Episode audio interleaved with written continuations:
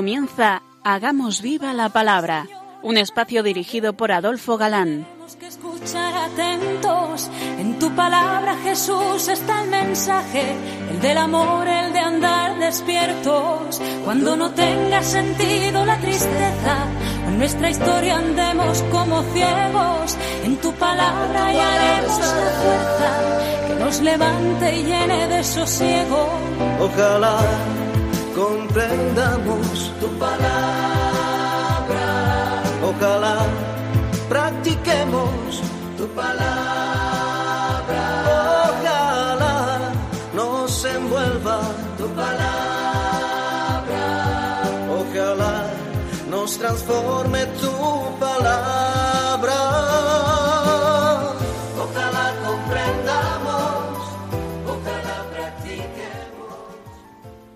Hola queridos oyentes, un día más en esta emisora de la Madre nos encontramos con vosotros a través de las ondas y encantados de nuevo de compartir el gozo de disfrutar la escucha de la palabra de Dios, buscando en vuestra compañía su vigencia y fuerza para nuestra vida.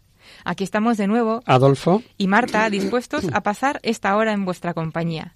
Bienvenidos a nuestro programa Hagamos viva la palabra. Hola amigos, eh, gracias por vuestra escucha. Eh, bienvenidos un día más a este encuentro con la palabra de Dios. Eh, estamos, como sabéis, en la cuarta emisión de este curso eh, que dedicamos a los profetas escritores y tras una pequeña introducción abordábamos el último día ya el estudio del primero de los profetas, concretamente Amós, que encuadrábamos entre el 780, 750 más o menos antes de Cristo y es uno de los que tienen poca extensión, de los que llamamos menores. Es el más antiguo, pues como recordaréis vamos a verlo en orden cronológico, es decir, del primero que se escribió al último, no el orden que hay en nuestras Biblias, y comenzábamos el mensaje de Amós dividiéndolo en tres grandes partes. Vaticinios sobre las naciones de Siria, Fenicia, Tiro, Edón, Amón y Moab, terminando con Judá e Israel. Eh, una segunda parte que habla contra los cultos idolátricos y los abusos sociales, la corrupción que había en Samaria, eh, la idolatría de Betel, eh, el lujo y los abusos y el anuncio de castigos. Un tercer bloque, por así decirlo, eh, comprende las visiones en las que si simbolizaban plásticamente estos castigos, que entraban por los ojos, que se entendían perfectamente con los ejemplos que él pone. Las langostas, la sequía, la plomada, el cesto de higos, y acaba en- con el anuncio de la restauración mesiánica. Esto es un común denominador, no lo oiréis más de una vez, de todos los profetas, que siempre, de una manera u otra, infunden esperanza. Eh, por recordar, y en tan solo tres versículos del capítulo segundo, podemos cómo estaban mm, ver cómo estaban las cosas, ¿no? Esta corrupción, estas injusticias. Vamos a ver lo que ocurría en tiempos de Amós. Así habla Yahvé. Por tres pecados de Israel y por cuatro no revocaré yo mi fallo, por haber vendido al justo por dinero y al pobre por un par de sandalias. Aplastan sobre el polvo de la tierra la cabeza de los pobres y estorban el camino de los humildes. Y van padre e hijo a la doncella, profanando mi santo nombre. Sobre ropas tomadas en prenda se echan junto a un altar cualquiera, y beben el vino de los multados en la casa de su Dios. Ahí están reflejados los motivos de los castigos que anuncia con esas visiones simbólicas eh, el profeta.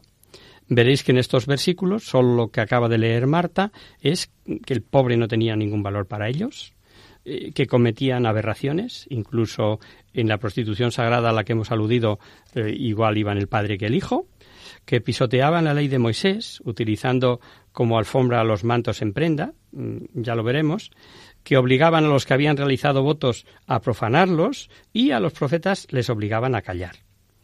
Sobre el vino, vemos que el capítulo, el versículo 12 dice, por ejemplo, Pero vosotros hicisteis beber vino a los nazarenos, y a los profetas mandasteis diciendo, no profeticéis.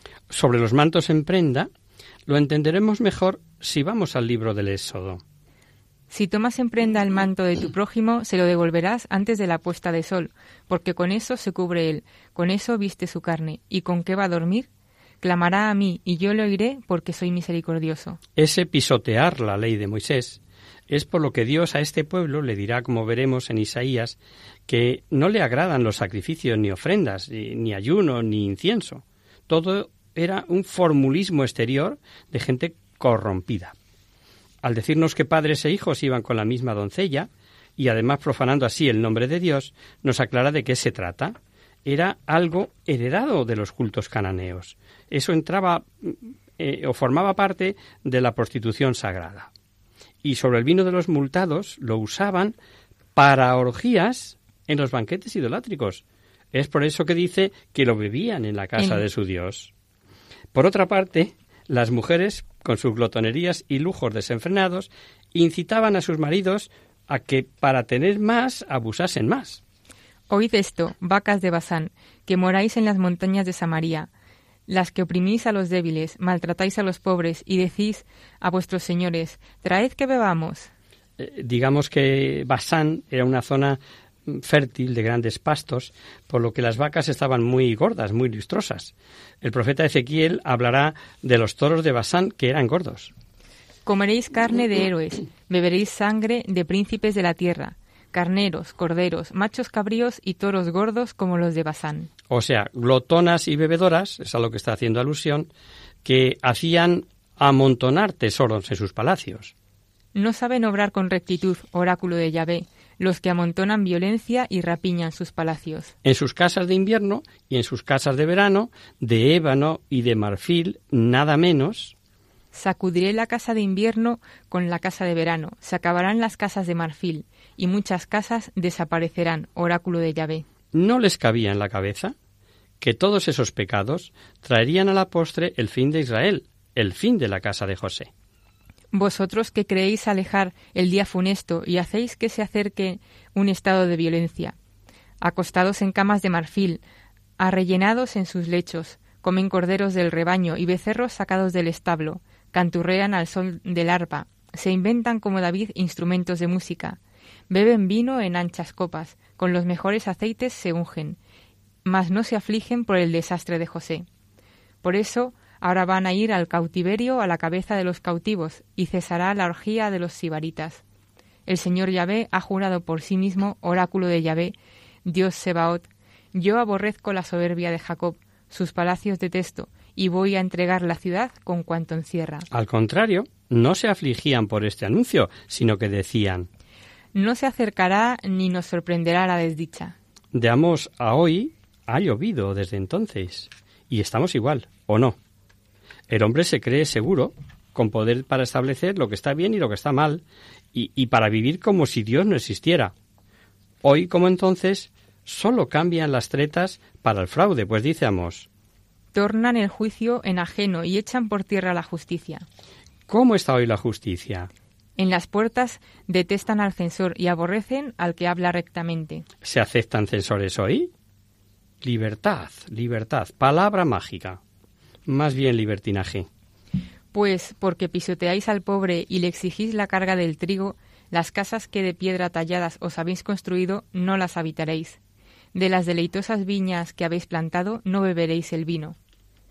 Escuchad esto, lo que los que aplastáis al pobre y aniquiláis a los desgraciados del país, diciendo ¿Cuándo pasará el novilunio para que vendamos el trigo y el sábado para que podamos abrir los graneros, achicar el afá y agrandar el ciclo, y falsear fraudulentamente las balanzas, comprar por dinero a los débiles y a los pobres por un par de sandalias, y vender hasta las hechuras del trigo?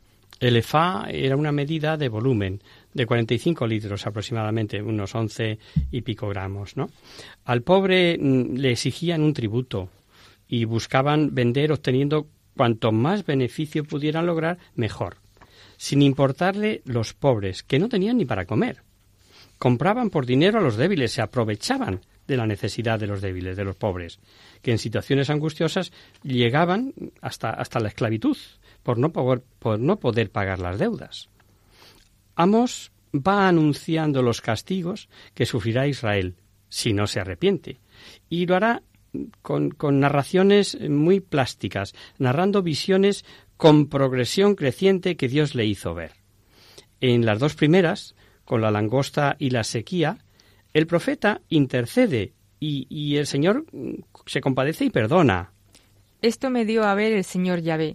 He aquí que él formaba langostas cuando empieza a crecer el retoño, el retoño que sale después de la siga del rey. Y cuando acababan de devorar la hierba de la tierra, yo dije, Perdona, por favor, señor Yahvé, ¿cómo va a resistir Jacob, que es tan pequeño? Y se arrepintió Yahvé de ello. No será, dijo Yahvé. Esto me dio a ver el señor Yahvé. He aquí que el señor Yahvé convocaba al juicio por el fuego. Este devoró el gran abismo y devoró la campiña. Y yo dije, Señor Yahvé, cesa, por favor. ¿Cómo va a resistir Jacob, que es tan pequeño? Y se arrepintió Yahvé de ello. Tampoco esto será, dijo el Señor Yahvé. Amos centra su atención en el castigo, sin pensar si es justo o injusto, y viendo al pueblo tan pequeño pide perdón por él. Pero en las visiones tercera y cuarta, Dios le obliga a fijarse en la situación de su pueblo. Y en la tercera leemos. Esto me dio a ver el señor Yahvé. He aquí que el señor estaba junto a una pared con una plomada en la mano. Y me dijo Yahvé, ¿qué ves, Amos? Yo respondí, una plomada. El señor dijo, He aquí que yo voy a poner plomada en medio de mi pueblo Israel, ni una más le volveré a pasar. Serán devastados los altos de Isaac, asolados los santuarios de Israel, y yo me alzaré con espada contra la casa de Jeroboam. Se compara a Israel con un muro, y Dios echa la plomada para ver si está recto o abombado, y Amos entiende que el muro no puede tenerse en pie. El mal no está fuera, la langosta, la sequía, sino dentro. Y en la cuarta visión pasa lo mismo. Esto me dio a ver el señor Yahvé. Había una canasta de fruta madura, y me dijo, ¿Qué ves, Amos? Yo respondí, una canasta de fruta madura. Y Yahvé me dijo, Ha llegado la madurez para mi pueblo Israel, ni una más le volveré a pasar. El pueblo se parece a un cesto lleno de higos maduros. Y la fruta, una vez madura, está a merced del primero que pasa es lo que le ocurre al Reino del Norte, que ha llegado a su madurez y solo falta una potencia extranjera que venga a devorárselo. La quinta visión presenta la misma idea pero con una imagen distinta.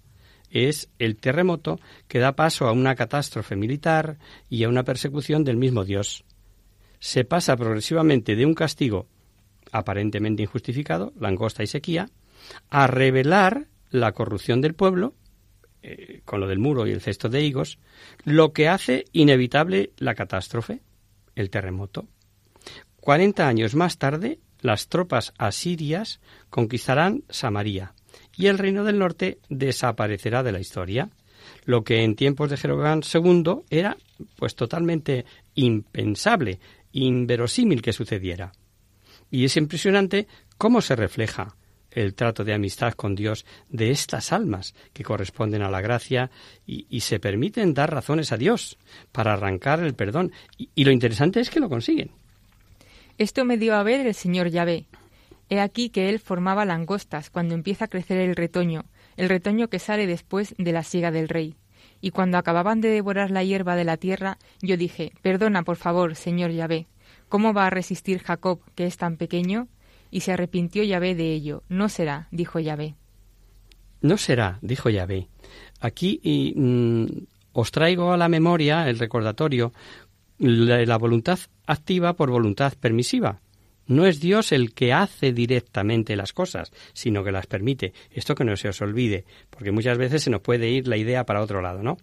Luego viene la segunda visión, que hemos llamado de sequía, siguiendo a la mayoría de los comentaristas, eh, pues puede ser fuego, como consecuencia de la sequía, que abrasa todo o, destrucción, como Sodoma y Gomorra.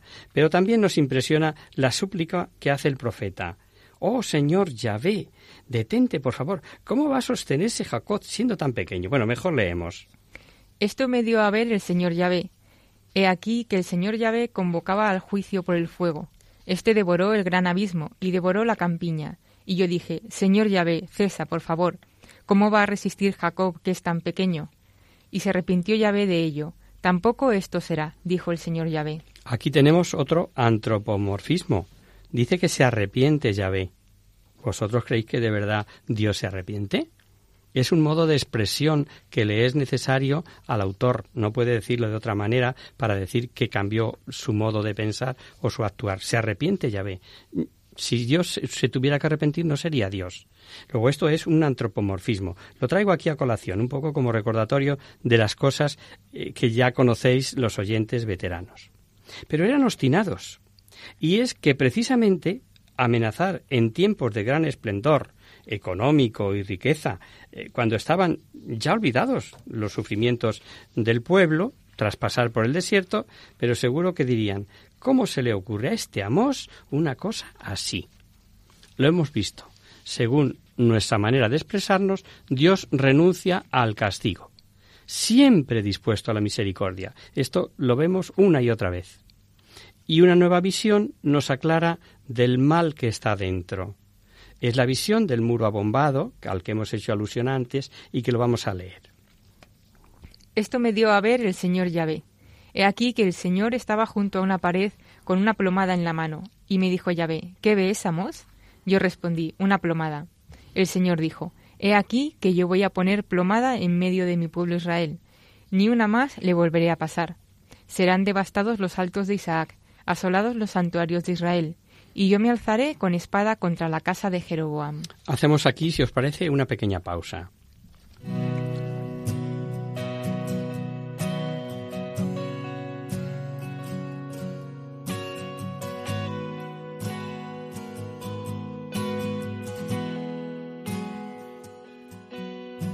Mi corazón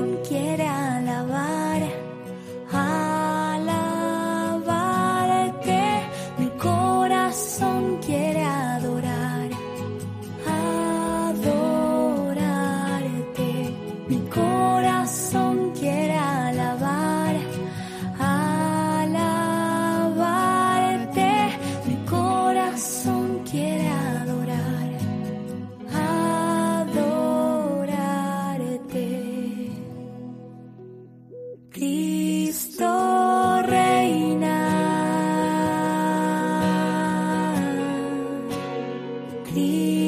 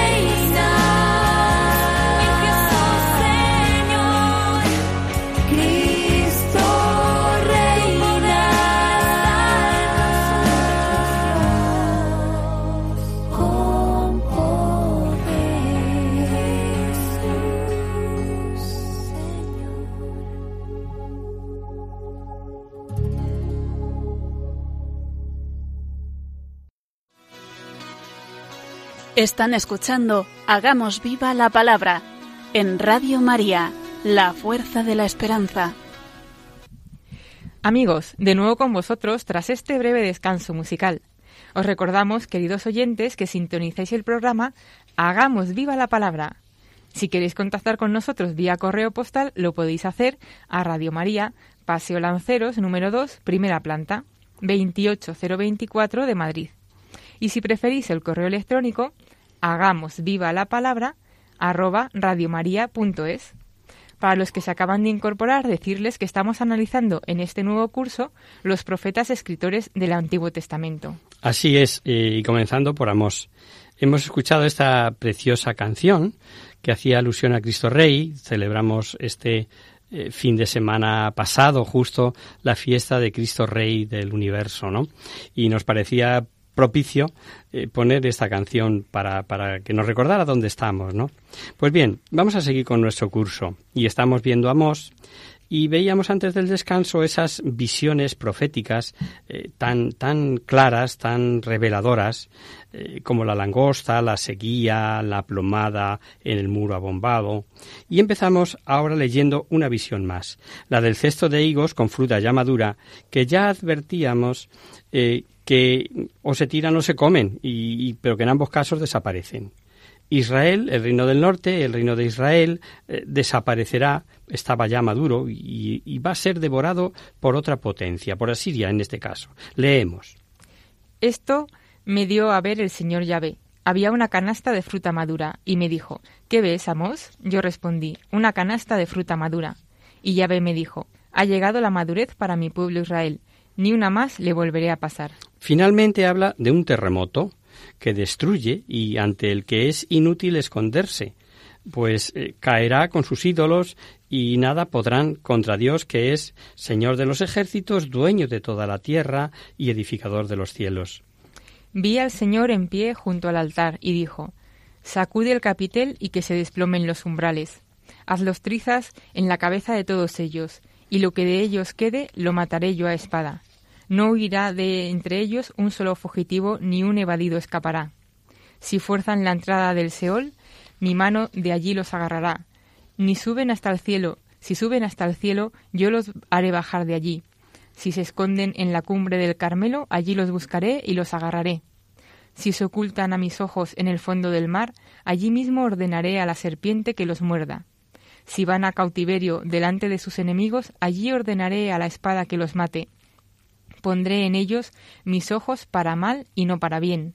El Señor Yahvé Sebaot, el que toca la tierra y ella se, se derrite, y hace en duelo todos sus habitantes, sube toda entera como el Nilo, y baja como el Nilo de Egipto.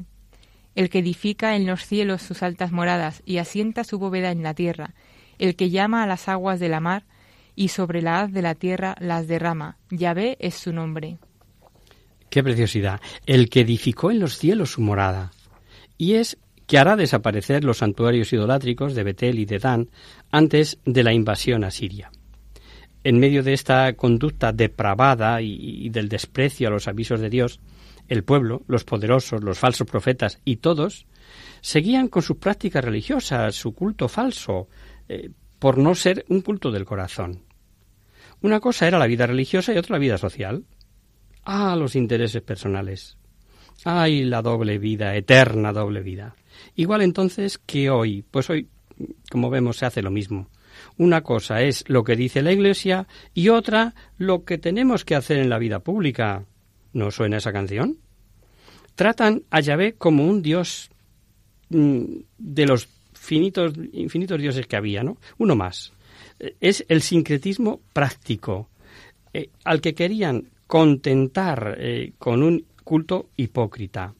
Y Amos lo delata, si bien con cierta ironía, y les dice eh, que vayan a Betel y a Gilgal a prevaricar, a ofrecer los sacrificios matinales y cada tres días los diezmos. Mejor lo leemos.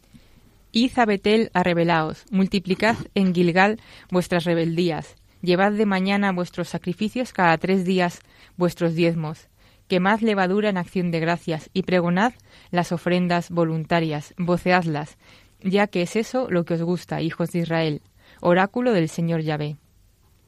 Y no creían las amenazas del profeta, Y como ya vimos que les dijo, a la espada perecerán todos los pecadores de mi pueblo, los cuales dicen no se acercará a mí la desdicha. Pues con estas ideas es muy difícil la conversión. Y más difícil aún si continuaban ofreciendo sacrificios.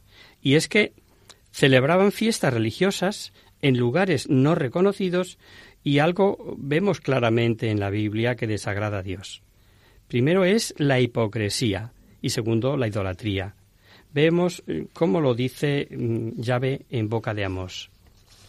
Yo odio y aborrezco vuestras solemnidades, y no me complazco en vuestras congregaciones.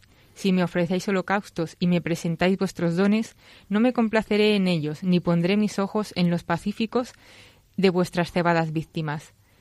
Aleja, aleja de mí el ruido de tus cantos, que no escucharé el sonar de tus cítaras. Yahvé se lamenta, se, se lamenta, porque ellos creían que cumplían, que estaban dentro de la ley por cumplir determinados ritos. Escuchad esta palabra, es la lamentación que entono sobre vosotros, casa de Israel. Cayó la Virgen de Israel, no podrá ya levantarse. Yace en tierra abandonada, no hay quien la levante. Porque así dice el Señor Yahvé, la ciudad que salía en campaña con mil guerreros se quedará con ciento. La que salía con cien se quedará con diez en la casa de Israel. Lo más importante de los profetas no es delatar los pecados y las fatales consecuencias de los mismos con sus desastres, sino que dan los medios para ser salvados.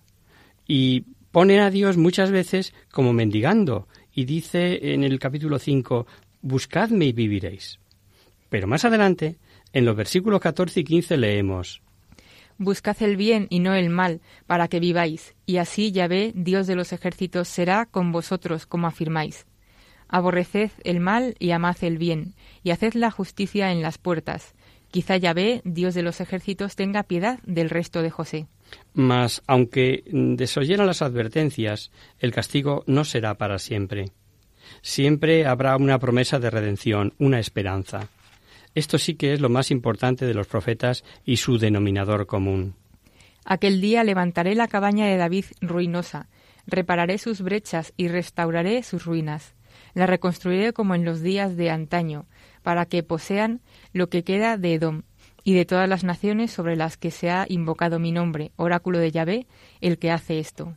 Hay una escena misteriosa y sugestiva eh, que presupone ciertas cosas que desconocemos se narra que los que escapen se llamarán dentro, desde dentro de la casa donde se escondieron, por si quedase alguno más. Y sucederá que si quedan diez hombres en una misma casa morirán. Solo quedarán unos pocos evadidos para sacar de la casa los huesos. Y si se dice al que está en el fondo de la casa, ¿hay todavía alguien contigo? dirá, ninguno. Y añadirá, silencio, que no hay que mentar el nombre de Yahvé enigmático, como decía, ¿verdad? Quizá, quizá aquí el profeta esté dramatizando, dando la impresión de gran ruina y cadáveres entre los escombros y gente rebuscando muertos. Pero nos preguntamos, ¿por qué dice calla que no se mencione el nombre de Yahvé? Eh, ¿Será porque Yahvé es el Señor de la vida? ¿Porque el castigo vino por no escucharle y puede querer seguir castigando a su pueblo? Hay un problema que ha existido siempre, en todo tiempo. El hombre es capaz de indagar, estudiar, comprender en lo que le conviene, pero de tejas abajo. Hay verdaderos linces para los negocios, para encontrar oportunidades, para hacerse ricos, etc. Y con esta cita vemos cómo el Nuevo Testamento está en conexión con el Antiguo en infinidad de pasajes. Recordemos lo que decía Jesús por medio del Evangelio de Lucas. A la muchedumbre le decía también, Cuando veis levantarse una nube por el poniente, al instante decís, va a llover, y así es. Cuando sentís soplar el viento del sur, decís, va a hacer calor, y así sucede. Hipócritas, ¿sabéis juzgar el, el aspecto de la tierra y del cielo? Pues ¿cómo no juzgáis del tiempo presente? ¿Por qué no juzgáis por vosotros mismos lo que es justo? Y San Pablo, escribiendo a los romanos, dice aquello de porque habiendo conocido a Dios, no le glorificaron como a Dios ni le dieron gracias, antes bien se ofuscaron en sus razonamientos, y su insensato corazón se entenebreció. Y el libro de la sabiduría dice también que no tienen excusa los ateos, Pues bien, se ve que en tiempos de Amos también había superlistos, que todo lo saben, esos que saben de dónde venimos y a dónde vamos, etcétera. ¿Corren por la roca los caballos? ¿Se hará con bueyes el mar? Pues vosotros trocáis en veneno el juicio y en ajenjo el fruto de la justicia. Vosotros que os alegráis por lo de Bar, que decís, ¿no tomamos Camayim con nuestra propia fuerza? les dice que saben utilizar los caballos y los bueyes, y es que sabemos usar lo que nos conviene. Pero hay veces en que hacer lo que Dios quiere, mm, eso es otro cantar. Los primeros cristianos se ve que sabían muy bien la Biblia. El primer mártir, San Esteban, recordando a Amós, decía Entonces Dios se apartó de ellos y los entregó al culto del ejército del cielo, como está escrito en el libro de los profetas. ¿Es que me ofrecisteis víctimas y sacrificios durante cuarenta años en el desierto, casa de Israel? Os llevasteis la tienda de Moloc y la estrella del dios Refán, las imágenes que hicisteis para adorarlas, pues yo os llevaré más allá de Babilonia. No hay duda que San Esteban reconoce lo que dice el profeta. Aquí, Amós, leamos del capítulo 5. ¿Acaso sacrificios y oblaciones en el desierto me ofrecisteis durante cuarenta años, casa de Israel? Vosotros llevaréis a Sacut, vuestro rey, y la estrella de vuestro Dios, que van esas imágenes que os habéis fabricado. San Esteban indicaba así la inclinación del pueblo a la idolatría. Como curiosidad diremos que este texto de los Hechos recuerda más la versión de los 70 que la Biblia hebrea, porque menciona, como hemos oído, al dios Refán. En el concilio de Jerusalén también hay una referencia a Amos. Vamos a leerla. Con esto concuerdan los oráculos de los profetas, según está escrito. Después de esto volveré y reconstruiré la tienda de David que está caída. Reconstruiré sus ruinas y la volveré a levantar, para que el resto de los hombres busquen al Señor, y todas las naciones que han sido consagradas a mi nombre, dice el Señor que hace estas cosas, sean conocidas desde la eternidad. Vamos a leer ahora el capítulo 9 de Amós. Aquel día levantaré la cabaña de David ruinosa, repararé sus brechas y restauraré sus ruinas. La reconstruiré como en los días de antaño, para que posean lo que queda de Dom y de todas las naciones sobre las que se ha invocado mi nombre, oráculo de Yahvé, el que hace esto. Amos habla de la restauración de la dinastía davídica, que traerá como consecuencia la conquista de Don y de otros países, coincidiendo una vez más con la Biblia de los 70, la traducción al griego eh, del hebreo, como sabéis, y terminamos el profeta Amos con una cita que nos anima a todos, según creo, para motivarnos al apostolado, que hemos mencionado ya en más de una ocasión, y que retrata admirablemente la razón de nuestro programa. Vienen días, dice Yahvé, en que mandaré yo sobre la tierra hambre, no hambre de pan ni sed de agua, sino de oír la palabra de Yahvé, y andarán errantes de mar en mar, y del norte al oriente, en busca de la palabra de Yahvé. ¿Verdad que es así? Hambreamos su palabra. Queremos conocer su palabra. Y es que eh, no solo de pan vive el hombre, como dice eh, la palabra de Dios. Lo vamos a dejar aquí, pues no merece la pena comenzar eh, con el comentario de un nuevo profeta. Comenzaremos, si Dios quiere, la próxima emisión ya con otro profeta, también de los menores, de los que tienen menor cantidad de escrito. Y en la cronología el que sigue es Oseas.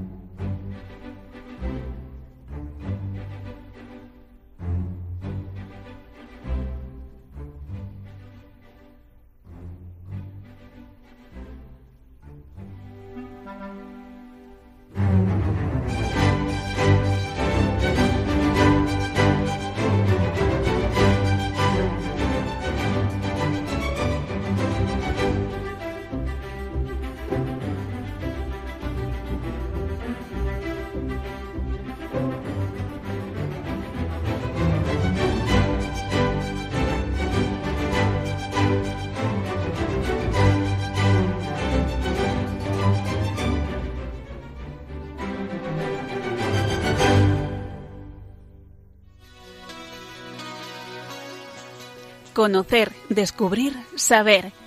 En Hagamos Viva la Palabra.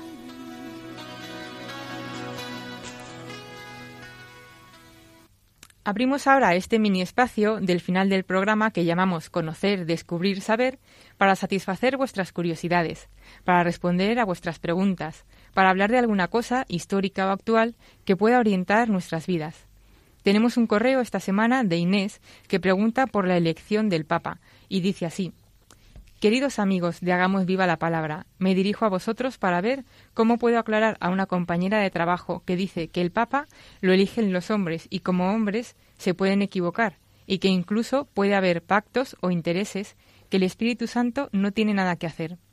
Yo intuyo que no es así, pero no sé cómo explicárselo. Muchas gracias y firma Inés. Hola Inés. ¿Elige el Papa el Espíritu Santo? La respuesta es doble. Es no y es sí.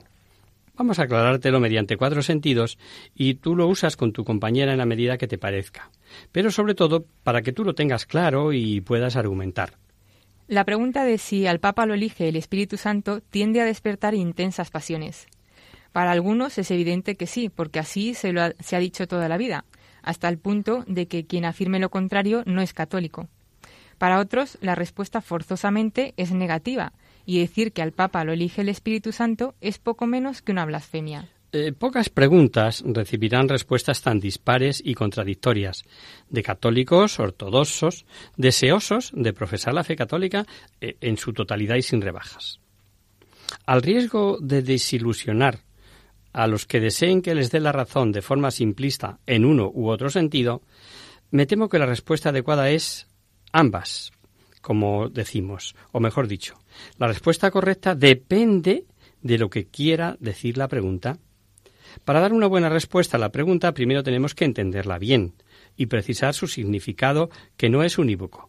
De otro modo, nos perdemos en cuestiones de mero lenguaje y no llegamos a ninguna conclusión. ¿Al Papa lo elige el Espíritu Santo? No, en el sentido de que Dios actúe coartando la libertad de los cardenales electores para elegir a su candidato. Dios respeta profundamente nuestra libertad. De hecho, su Hijo se hizo hombre y murió en la cruz precisamente como consecuencia de ese amor respetuoso de Dios. Los cardenales tienen una gracia especial de Estado, concedida por el Espíritu Santo, para cumplir bien su misión de electores, pero esa gracia no suprime su libertad. Por lo tanto, los purpurados pueden resistirse a la gracia de Dios, y es de suponer que en muchos casos así lo han hecho a lo largo de la historia de la Iglesia, emitiendo su voto por razones mundanas. Los cardenales eligen a quien quieren y pueden actuar mal al hacerlo, rechazarlo la voluntad de Dios y eligiendo un candidato poco apropiado ya sea por buscar su propio beneficio, por usar criterios del mundo, por dejarse llevar por amistades o enemistades o por cualquier otra causa. Nada hay de extraño en eso.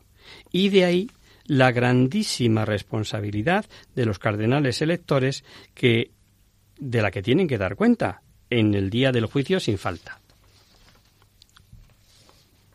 Conscientes de que para elegir bien hace falta la inspiración del Espíritu de Dios y de que esa inspiración no es automática, la Iglesia prevé que antes de comenzar las votaciones, los cardenales recen el Beni Creator para pedir que la dureza de sus corazones no obstaculice la iluminación del Espíritu Santo. El resto de los católicos, por su parte, rezan o rezamos también intensamente esos días mientras se espera la fumata blanca, rogando que los cardenales elijan bien y se dejen guiar por el Espíritu Santo. La otra respuesta, sí, la, la, respuesta afirmativa, sí, en el sentido de que es Dios quien confiere la misión de pastorear a la Iglesia. Un papa válidamente elegido no recibe su misión de manos humanas, sino del Espíritu Santo. Es el mismo Cristo quien le dice apacienta mis ovejas. El sucesor de Pedro no es un representante de los cardenales, ni de los obispos, ni de los fieles, sino que ha recibido una llamada especial de Dios. En este sentido, se expresa la liturgia tradicional de la Iglesia Dios pastor y gobernante de todos los fieles, mira propicio a tu siervo fulanito, al que quisiste poner al frente de tu iglesia como pastor. Esa afirmación se repite en multitud de lugares en los textos litúrgicos relacionados con el Papa. Oh Dios, eh, da tu iglesia un pontífice, etc. Tú lo has elegido como sucedor de Pedro. Nuestro Papa fulanito al que encomendaste es el cuidado de tu rebaño. En fin, eh, está la liturgia sembrada de oraciones de estas. Tú que lo pusiste como fundamento visible de la unidad de la Iglesia.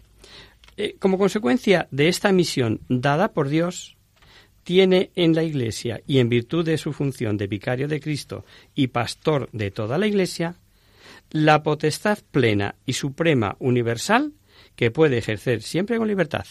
Y esto ya no son palabras nuestras, son palabras del concilio, de la Lumen Gentium. Y goza, dice, sigo leyendo la Lumen Gentium, y goza de infalibilidad en virtud de su ministerio cuando, como pastor y maestro supremo de todos los fieles, confirma en la fe a sus hermanos, proclama por un acto definitivo la doctrina en cuestiones de fe y moral. Es decir, su autoridad viene de Dios y no de los hombres, por lo que no depende de los cardenales electores, del buen o mal discernimiento que mostrarán esos cardenales al elegirlo, de sus propias cualidades humanas o del apoyo que tenga entre los fieles. Así pues, el Papa merece siempre un gran respeto, como vicario de Cristo. Lo mismo sucede con nuestro Padre terreno, porque, incluso si fuera un desastre, permanecería en vigor el cuarto mandamiento, honrarás a tu padre y a tu madre. De hecho, el deber de respetar y honrar al Papa es parte de ese cuarto mandamiento. Conviene que no nos engañemos. Si no guardamos el respeto sobrenatural debido al Papa, estamos faltando a nuestro deber como católicos. No en el sentido de que por obra del Espíritu Santo sea elegido como Papa más prudente, el más sabio o el más santo de los candidatos. Basta leer los libros de historia para darse cuenta de ellos. Ha habido papas santos, buenos, mediocres, malillos y desastroso. En ese sentido decimos no. Tampoco significa que el elegido se vaya a convertir mágicamente en santo, bueno y piadoso. El papado no es un octavo sacramento, en el que Dios garantice la transformación del que lo recibe con el bautismo. La impecabilidad papal, es decir, eh, el que el papa no pueda pecar, nunca ha formado parte de la, de la fe católica, de lo que se enseña en, el catolicismo. El papa se confiesa regularmente como todos, porque lo necesita. Al día siguiente de ser elegido, el Papa es el mismo que era el día anterior, pero con una misión especial de Dios. Tampoco es cierto que el Papa acierte en todo lo que dice, eh, por eso de la obra del Espíritu Santo. La infalibilidad, la infalibilidad papal, perdón, no va por ahí, como estableció el Concilio Vaticano I, solo actúa en situaciones muy concretas y limitadas, concretamente temas de fe y moral definidos de forma solemne y escátedra. En lo demás, el Papa puede equivocarse y de hecho se equivoca. Un Papa con conocimientos teológicos mediocres seguirá teniendo esos conocimientos mediocres después ser elegido para regir la Iglesia. Y uno que haya sido un gran sabio continuará siéndolo tras sentarse en el trono de Pedro.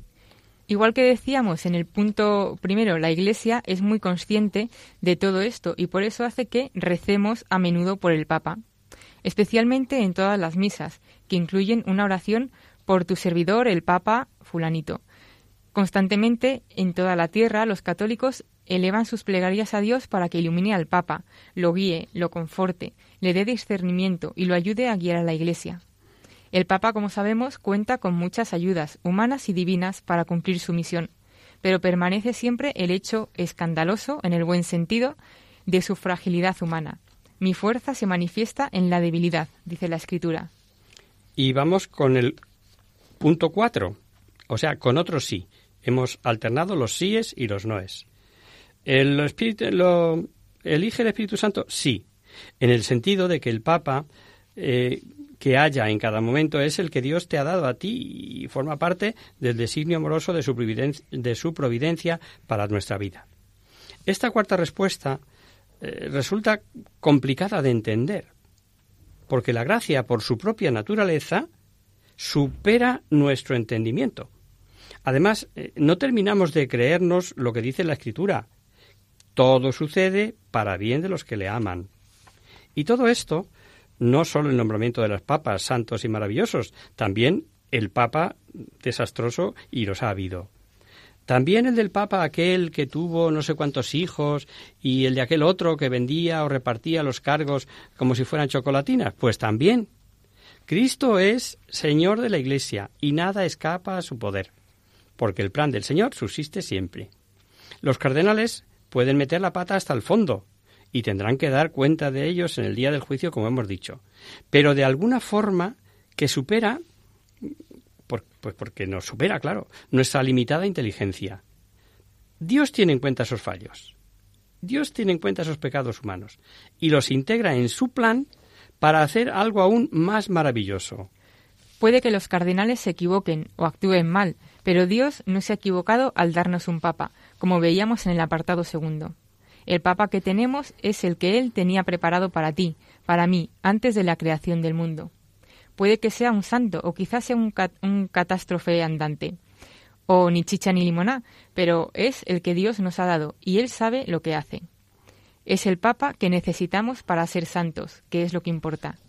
Dios escudriña los corazones y sabe lo que necesita el tuyo y el mío, aunque tú y yo no lo entendamos. Es necesario, por lo tanto, tener siempre en cuenta estos cuatro posibles sentidos de la aparente sencilla pregunta sobre si el Papa lo elige el Espíritu Santo, porque hace que tenga respuestas paradójicas que parecen contradictorias pero no lo son. Como todas las vocaciones cristianas, la llamada a ser sucesor de Pedro implica a la vez la grandeza del don y la pequeñez del receptor de ese don, la fuerza de Dios y la debilidad humana, el plan divino y la libertad del hombre, en fin, confiamos en que la respuesta te sirva, querida Inés. Aparentemente mm, es contradictoria, pero, como decimos, está en función de la respuesta que el que te escucha, que te ha preguntado eso, demanda. Eh, de todos modos, si no te queda claro, no dudes en escribirnos de nuevo. Y hasta aquí, queridos amigos, el programa de hoy. Os dejamos con nuestra sintonía y os recordamos que si queréis dirigiros al programa para cualquier duda, aclaración o sugerencia, Participando en el espacio de conocer, descubrir, saber, estamos a vuestra total disposición y encantado de atenderos en la siguiente dirección. Radio María, Paseo Lanceros, número 2, primera planta, 28024 de Madrid. O bien, si lo preferís, al correo electrónico hagamos viva la palabra arroba radiomaria.es. El próximo miércoles, como sabéis, está el programa del Padre Jesús Silva que alterna con nosotros. Tus palabras, Señor, son espíritu y vida.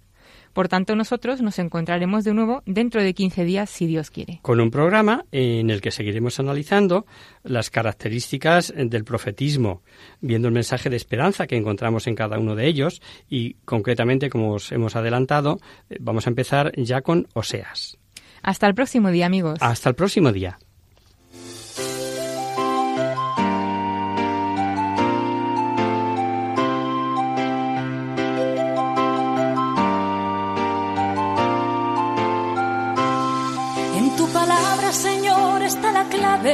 Solo tenemos que escuchar atentos. En tu palabra, Jesús, está el mensaje, el del amor, el de andar despierto. Así concluye Hagamos viva la palabra con Adolfo Galán.